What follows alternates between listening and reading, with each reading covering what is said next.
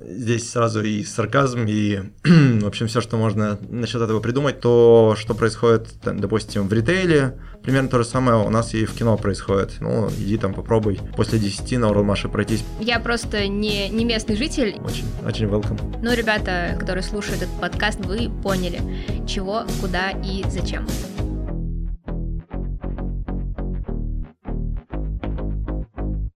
Всем привет!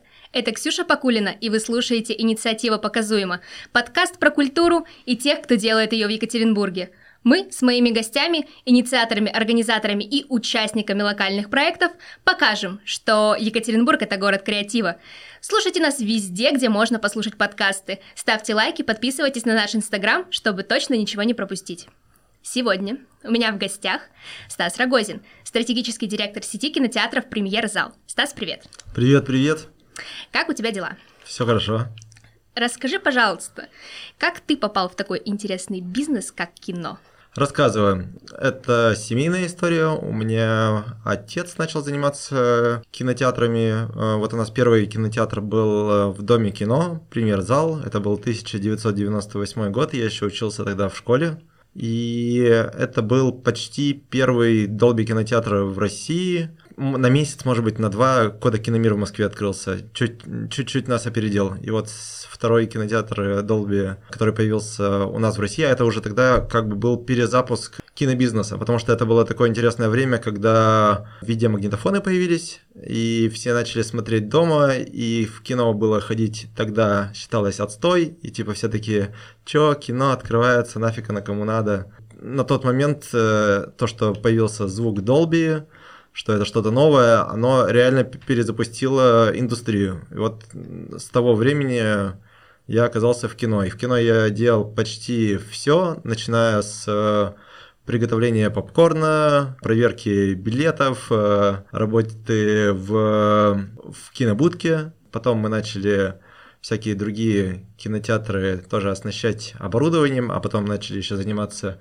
дистрибуцией фильмов. Мы некоторые фильмы покупали права на Россию и СНГ и их прокатывали. Часть фильмов там мы там на телевидении продавали, а еще мы там проектируем, оснащаем кинотеатры и всякие разные другие культурные центры. В общем, да, так это случилось, так я попал в кино, это семейная история.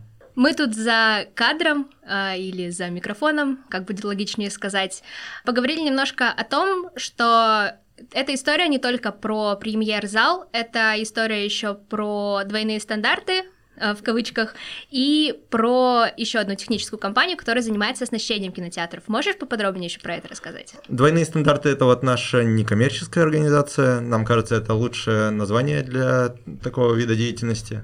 Здесь сразу и сарказм, и, в общем, все, что можно насчет этого придумать. Но по факту, да, мы учредили, когда мы поняли, что э, современный бизнес, он должен в себя сочетать не только коммерческую деятельность, но и некоммерческую, вот мы поняли, что нам нужно организоваться в некоммерческую организацию, чтобы можно было какие-то проекты делать и искать на них э, дополнительные деньги, потому что много что ты не можешь сделать просто на свой доход. И да, мы организовали вот э, организацию «Двойные стандарты», и сейчас вот несколько проектов реализуем. Не так давно у нас получилось выиграть грант от Фонда культурных инициатив. Там чуть меньше 4 миллионов мы получили и будем делать лабораторию молодого художника вместе с э, Государственным центром современного искусства, э, филиалом Пушкинского музея здесь у нас.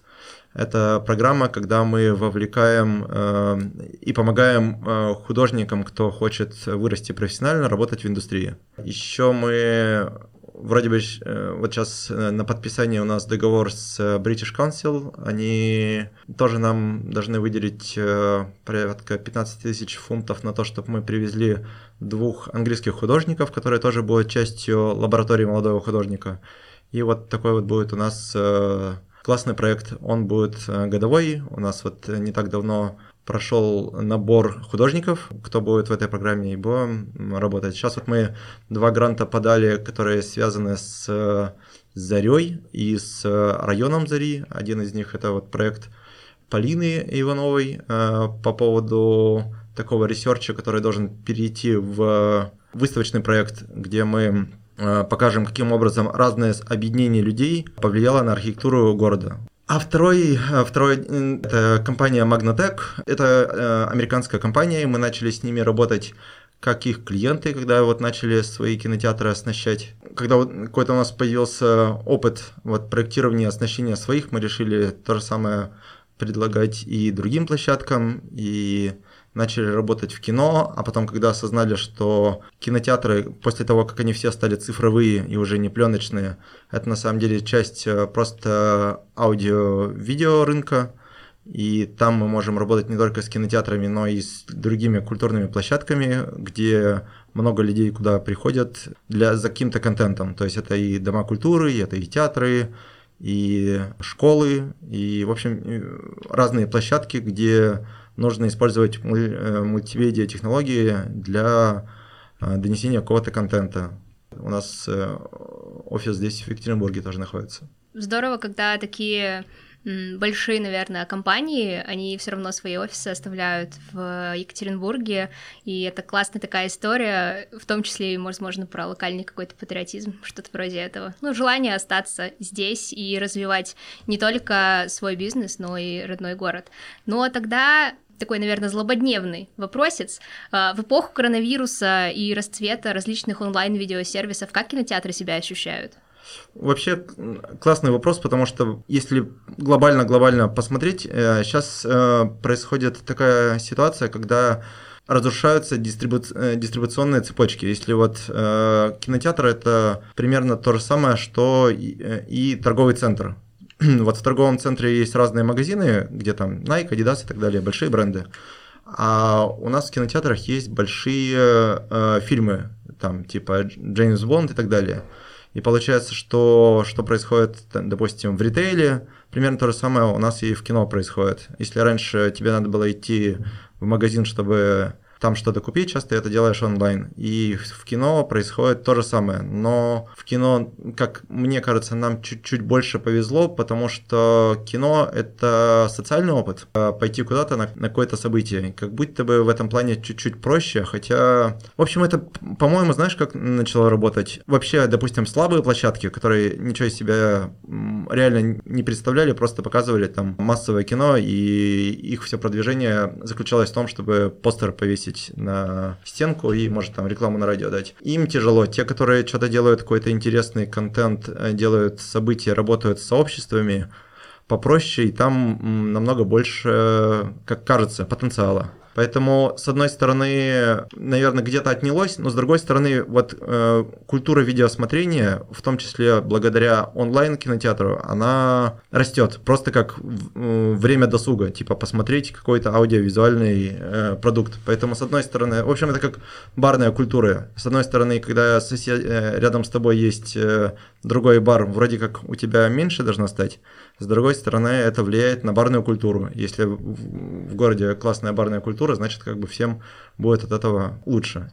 Вот как будто бы как-то это так работает. В общем, сейчас сложно все равно еще оценить, э, каким образом пострадала киноиндустрия, потому что не ходят в кино по самым разным причинам. Начиная от того, что много релизов кино, они были отложены и постепенно-постепенно выходят. Много что не было снято. Есть часть людей, которые до сих пор боятся публичных мест, но вообще вот пока э, где-то по индустрии, если в России говорить, то, наверное, вот э, год закончится потерей от 25 до 30 процентов посетителей.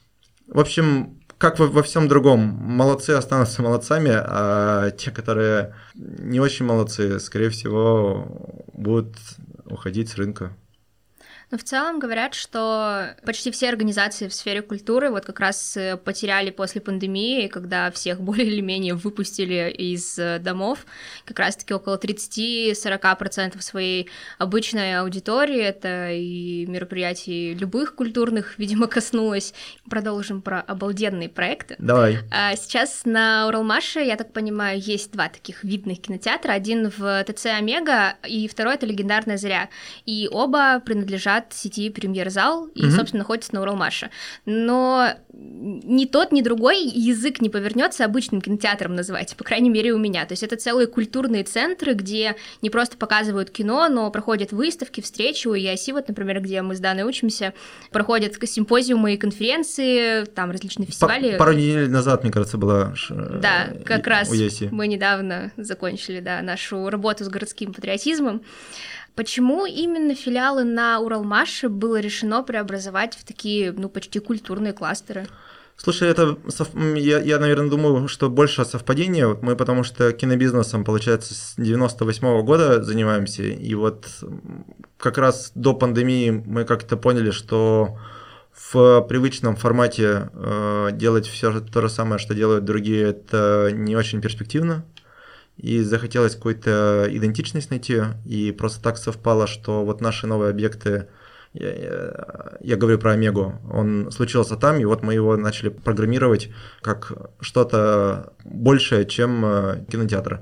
А насчет Зари здесь все э, прозаичнее, потому что раньше это был недорогой кинотеатр на районе, ничем, э, наверное, не сильно отличался программой от любого другого кинотеатра и он просто перестал быть актуальным, его сейчас требует перезапуска. А кто до вас был в Омеге? Потому что, по-моему, там был кинотеатр, но я что-то не помню. Нет, э, раньше там был э, рынок, потом был там угу. Какой-то типа там павильон, и это новый э, торговый центр, то есть там не было никого до этого. А, ну то есть его как отстроили, был... вы так и заехали. Я просто не, не местный житель, и mm. вот с Омегой как раз познакомилась, видимо, когда ее уже отстроили, и начала mm. получать какие-то новости, рассылки, mm. все дела. Вот. Но, может быть, есть какие-то особенности ведения творческого, креативного и кинобизнеса в таком районе, как Уралмаш, на которое как, как будто тенью его прошлое ложится?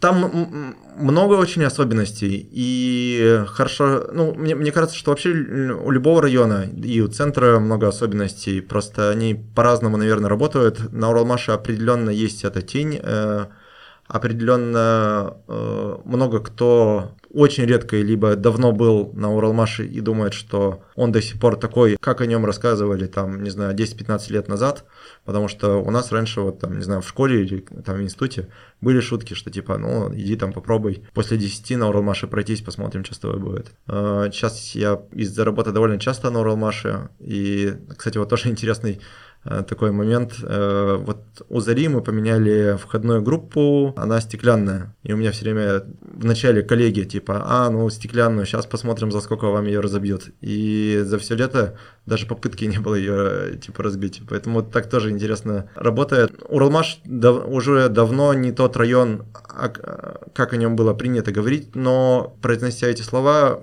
хочу подчеркнуть, что то тоже там происходит. То есть он не все равно не тот район, где все там прекрасно и безоблачно. То есть там, если говорить, допустим, про Омегу, у нас была ситуация, что много э, часто к нам приходили такие немножко агрессивные подростки, и они вандализмом занимались и как бы себя ввели довольно так вызывающе.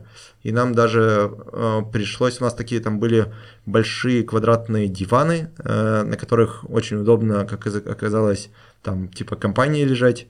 И вот эти группы людей, они прямо, ну, очень вызывающие себя вели, очень агрессивно, и даже, ну, посетители делали нам замечания, типа, что-то у вас тут ну, происходит.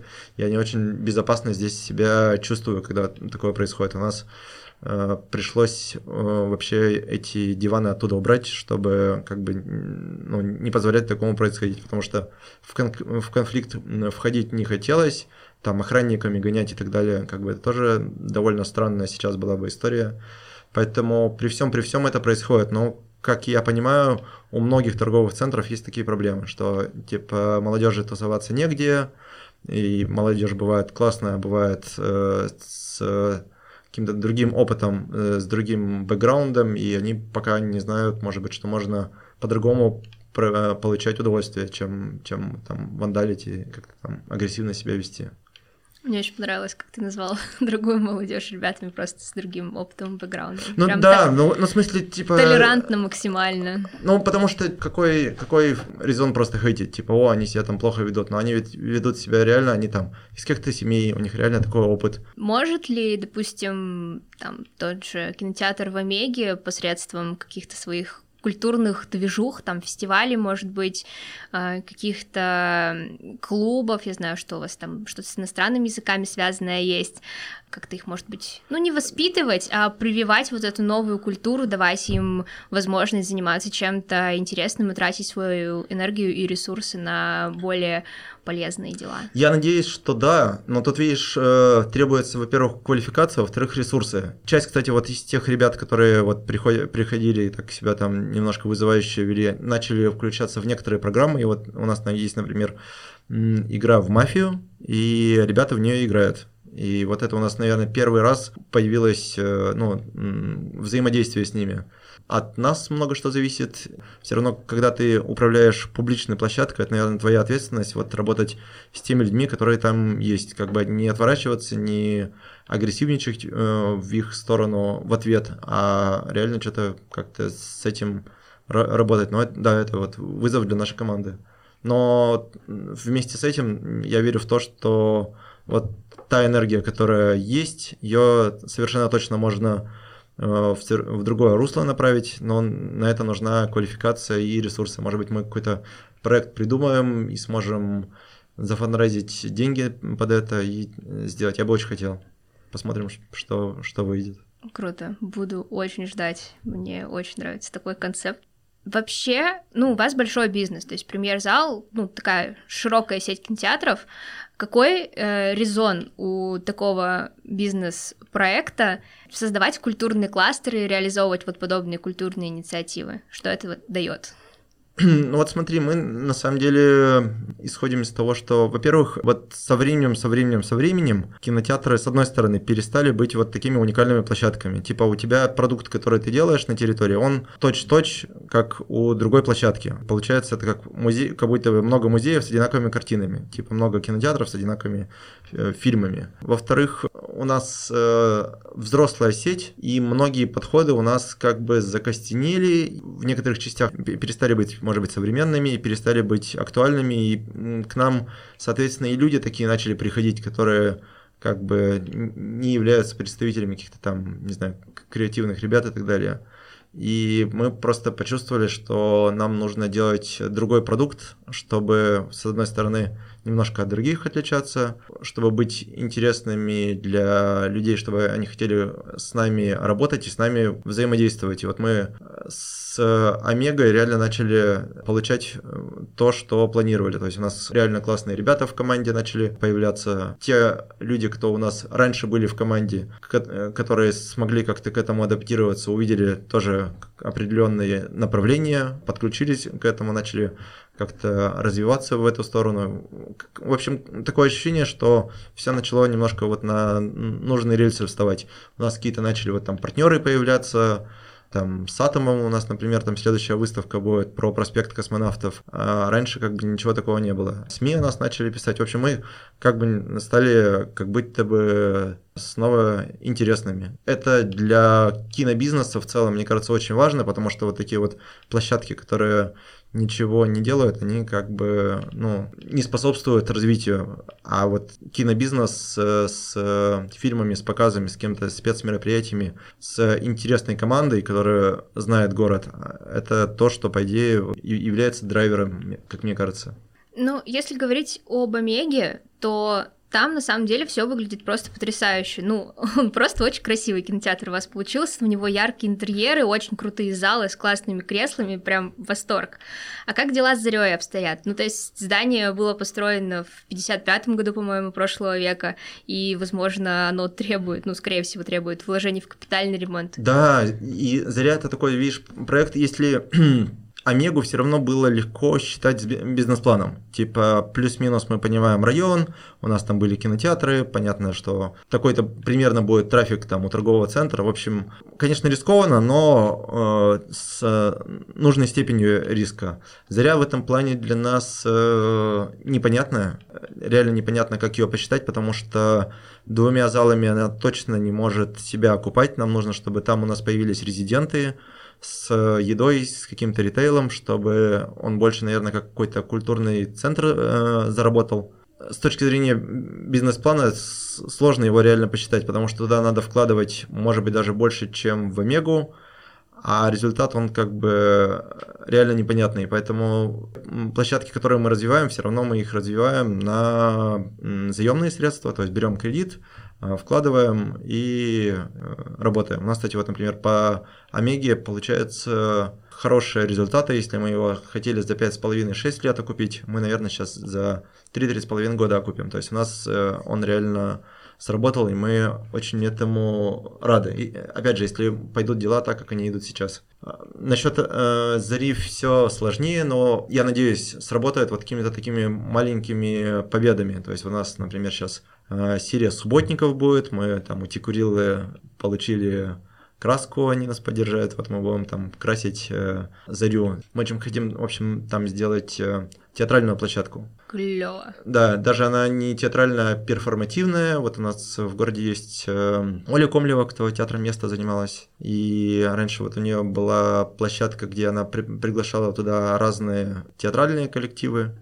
И сейчас вот мы хотим в каком-то виде попробовать это сделать э, в Заре, чтобы был условно такой длинный театральный фестиваль, допустим, на год. Заезжают разные резиденты на месяц-полтора, делают 2-3 спектакля в неделю, и потом смена, смена, смена. Вот посмотрим. В общем, пытаемся делать какие-то вот такие мероприятия и привлекать э, туда людей и мало-помалу заниматься ремонтом, как-то, наверное, такими вот небольшими победами, небольшими шажками двигаться. Как только у нас появится понимание, что все, мы примерно понимаем, какая там должна быть финансовая составляющая, как мы можем вернуть деньги, мы, конечно, его инвестируем туда, его э, сделаем быстро. Но вот пока у нас как бы такого э, четкого понимания нет, вот мы такими маленькими шажками там двигаемся. С одной стороны, э, хочется быстрее, хочется быть классными, отремонтированными, модными и все такое, но с другой стороны, вот реальность такая, какая она есть. Я где-то читала, что на ремонт Зари хотите грант. Да, мы, ну, э, мы подавали, не получили, но мы сейчас будем просто постоянно э, подавать те или иные гранты на Зарю, на проекты, которые с этим связаны. Не только Зарей все заканчивается, но еще и перед Зарей и площадь. Площадь тоже очень сильно важна, потому что часть рестораторов говорит, ладно, хорошо, допустим, я здесь отремонтируюсь, я здесь все сделаю, начну работать, но то, что типа перед Зарей происходит, меня это не устраивает да, чтобы здесь были классные лавки, классное освещение, чтобы приятные люди здесь гуляли, чтобы все было э, замечательно, тогда я себя здесь вижу. Поэтому нам плюс, плюсом ко всему усложнение идет то, что нам надо не только внутри зари сделать, а нам еще нужно каким-то образом поменять э, ситуацию на площади, а площадь к нам не, как не относится, это муниципальная собственность, поэтому вот нам нужно Сейчас мы, кстати, с Ильей Полянских делаем серию мероприятий, когда мы используем вот эти методы соучаствующего проектирования, опрашиваем жителей, рисуем э, так, как это может выглядеть, потом делаем тактический урбанизм. Примерно мы посчитали, что вот на первую такую итерацию нам нужно порядка 500 тысяч привлечь. Э, вот мы сейчас э, должны нарисовать какие-то картинки, еще раз сделать публичное обсуждение, прийти в район, э, удостовериться, что они ок, если мы будем вот своими силами что-то там делать, после этого сфандрайтить деньги и сделать какое-то какое мероприятие по улучшению площади. Здание же не памятник архитектуры. Памятник архитектуры. А, ну тут еще вообще все Но, сложно. с одной стороны, да, с другой стороны, нет. Вроде бы зданию повезло, следующий год он встает под э, капитальный ремонт. В этом году с, э, отыграли конкурс, выиграла какая-то фирма, сделала или делает проектирование э, вот этих всех работ по капремонту. И вот следующий год отремон... должны отремонтировать внутренние коммуникации и фасады. Поэтому mm-hmm. в этом плане вроде должно случиться. Вот держу э, пальцы скрестив на руках, mm-hmm. что чтобы это случилось. В Заре сейчас только какие-то спецпрограммы идут, и как строятся программы на этих двух площадках? То есть в Омеге это и какие-то стандартные широкопрокатные фильмы, угу. которые идут во всех кинотеатрах, но есть и какие-то, ну, условно, спецпроекты типа Beat Weekend а, которые закончились угу. буквально, вот, или еще даже не закончились. Угу. А, как вообще подбираете, что интересного показать, например, в арт-лектории? Ну, арт-лектория более-менее тут понятно. Есть программа Cool, cool Connections, э, которая выпускает по России те или иные фильмы внутри этой программы, и мы здесь э, являемся окном этой программы в Екатеринбурге. А вообще программой занимается Лёша Бочаров, кинокритик, тоже ESC закончил. Потом в Питере вот на кинокритика после ESC э, учился. И год проработав в Омеге разные-разные мероприятия пробовали какие-то у нас очень хорошо получались, какие-то не очень хорошо получались. Вот мы как-то пытаемся выкристаллизовать вот эту программу. Как бы с одной стороны нужно и качество соблюсти, с другой стороны интеллектуальный контент, тут нужно какие-то интересные там фильмы, которые о чем-то говорят, но э, важно, может быть, с этим не заигрываться и в том числе работать с более массовыми фильмами, просто про них как бы рассказывать и объяснять, и с помощью этого э, вырабатывать у людей доверие к нашей программе, чтобы они к нам приходили и на массовое кино, и не на массовое кино. Просто вот доверяя нам как э, кураторам этой программы. Вот у нас, по идее, идет работа в этом направлении. Кино интересно с точки зрения прогнозов бизнеса, потому что вот мы когда работали как дистрибьюторы, вот мы несколько фильмов покупали права и прокатывали из них. Очень такие интересные соображения. Вот у нас первый фильм, это был документальный фильм «Самсара», от тех же самых ребят, которые до этого снимали фильм а, Барака он назывался, а еще до этого тоже известный фильм в документаристике, он назывался Каинис Каци. В общем, в мире документаристики это крутые ребята, и фильм реально классный. Но мы ничего об этом не знали, нам просто понравился фильм, мы его купили, и у нас реально получилось там на нем заработать. Потом через несколько разных других фильмов мы, допустим, покупаем документальный фильм про Ника Кейва, 20 тысяч дней на земле он назывался, Ник Кейв много раз был э, с концертами, большая фан-группа и так далее. Фильм хорошо сделан, и на нем мы, допустим, собираем меньше, чем вот на том документальном кино, который реально, ну, фильм без э, э, голоса, без субтитров, просто музыкальный ряд и разные сцены. Поэтому вот кино такая интересная штука, что заранее очень сложно, очень сложно знать, что сработает, что не сработает. И здесь вот, если говорить про кинотеатр, про площадку, вот важно, чтобы вокруг площадки, конечно, была группа людей, которые доверяют э, выбору площадки. Ну, продолжая тему программ в этих точках, у вас еще выставки проходят. Про одну ты сказал, которая будет про проспект, проспект космонавтов. Да. Да, э, и до этого у вас в Омеге, по-моему, висели воздушные замки Эльмаша. Кто курирует выставки? Но «Воздушные замки Эльмаша» — это была выставка, которая до этого была в музее Митинкова. Там была куратор Саша Султанова. Она здесь тоже была кури... Кури... Э, куратором, и сокуратором был Лёша Бочаров. А угу. до этого еще была выставка «Здесь будет лес». Я из э, все равно из э, культурной среды, и поэтому кого-то там, кураторов, художников позвать к нам было несложно, но я представляю, что какому-то бизнесу из-за снобизма, который реально есть в культуре, при всем при всем довольно сложно делать подобные проекты. И, может быть, даже это ну, один из, один из, как сказать, вещей, которые, я надеюсь, со временем будет проще. Потому mm-hmm. что, типа, там, не знаю, какому-то художнику позвать работать э, в торговый центр, как-то такое будет. Ну, я тут скорее, знаешь, спрашивала про что. Как вы приходите к идее того, что вам нужна выставка и вообще какая-то конкретная выставка. То есть, видимо, ну, выставки в Омеге, они так или иначе связаны с районом, и мне кажется, да. это очень здорово и правильно, но как, как вот это происходит? Вы просто сидите на планерке там или, я не знаю, где-нибудь в чатике, такие, так, мы хотим выставку про Эльмаш. Ну, смотри, как изначально было. А, вот я начал э, с индустрией с музейной как-то взаимодействовать, э, есть такая выставка «Интермузей» называется. Э, я на нее ездил, и там э, выступали ребята из Москвы, у них называлась галерея Беляева. Типа галерея, которая находится в районе, и которая культурный центр района, и которая качает район. И я просто подумал, что примерно то же самое может быть частью не галереи, а частью кинотеатра. Так родилась мысль, что идентичность и вообще особенность места может э, замыкаться на район. И э, да, вот мы, в общем, поняли, что кинотеатры могут быть э, такими районными культурными центрами.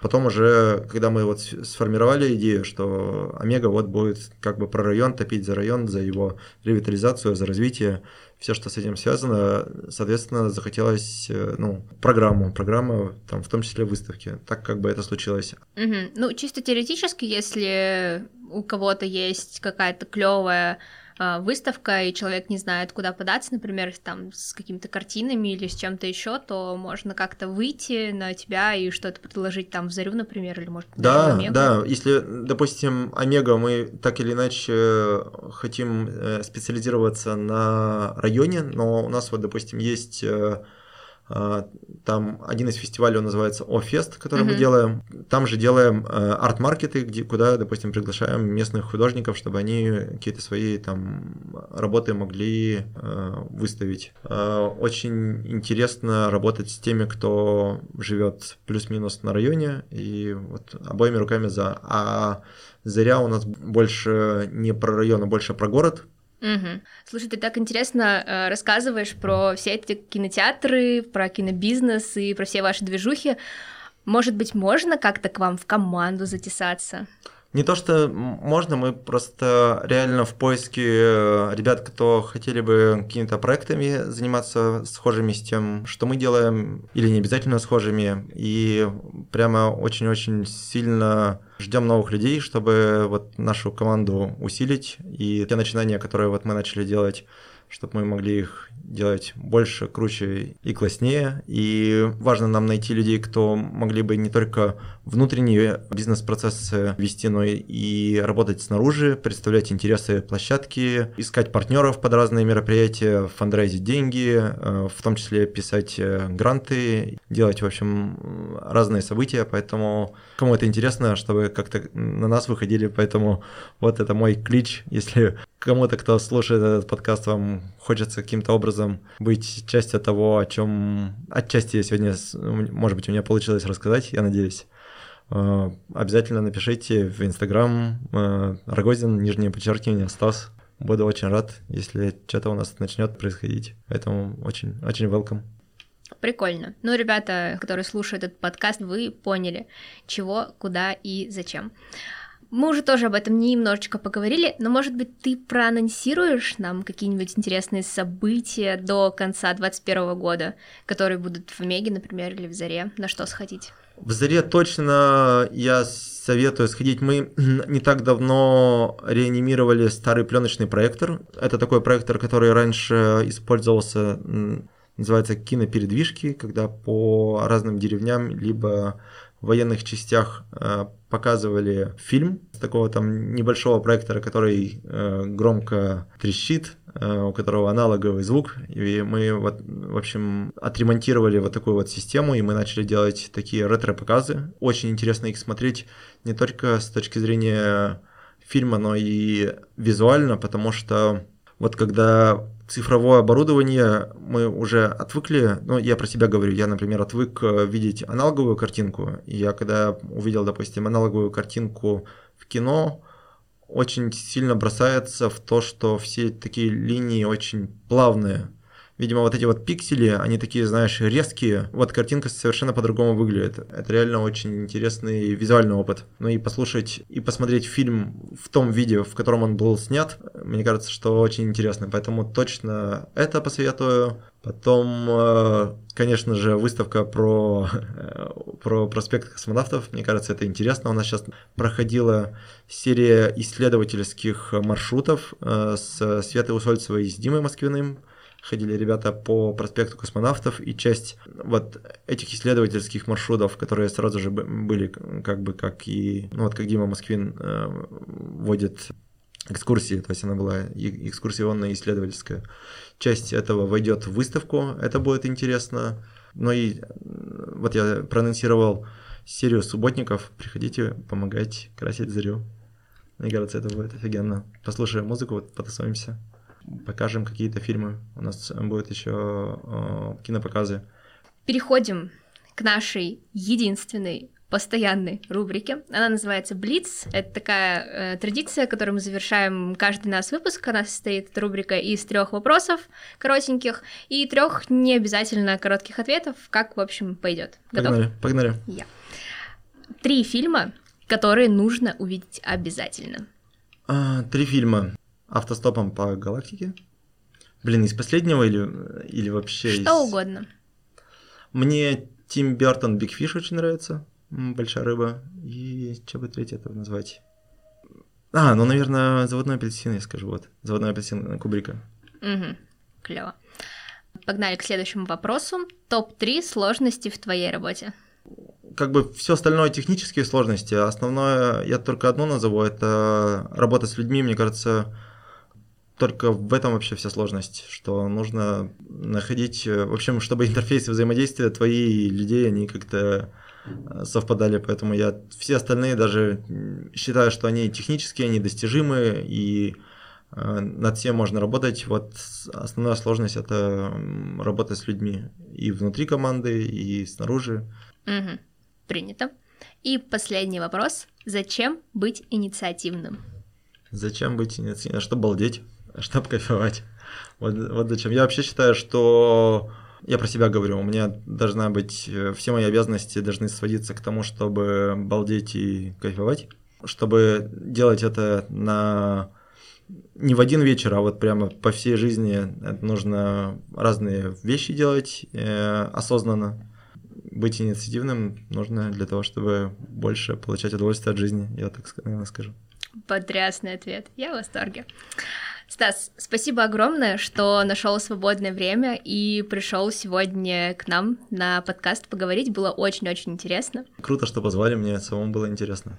Я очень рада. Ну что ж, дорогие друзья, мы будем с вами прощаться. А я напоминаю, что меня все еще зовут Ксюша Покулина, и вы слушали подкаст про культурные проекты «Инициатива показуема». Не забывайте подписываться на нас на всех подкаст-площадках в Телеграме и Инстаграме, чтобы не пропустить все самое интересное. Услышимся с вами ровно через неделю.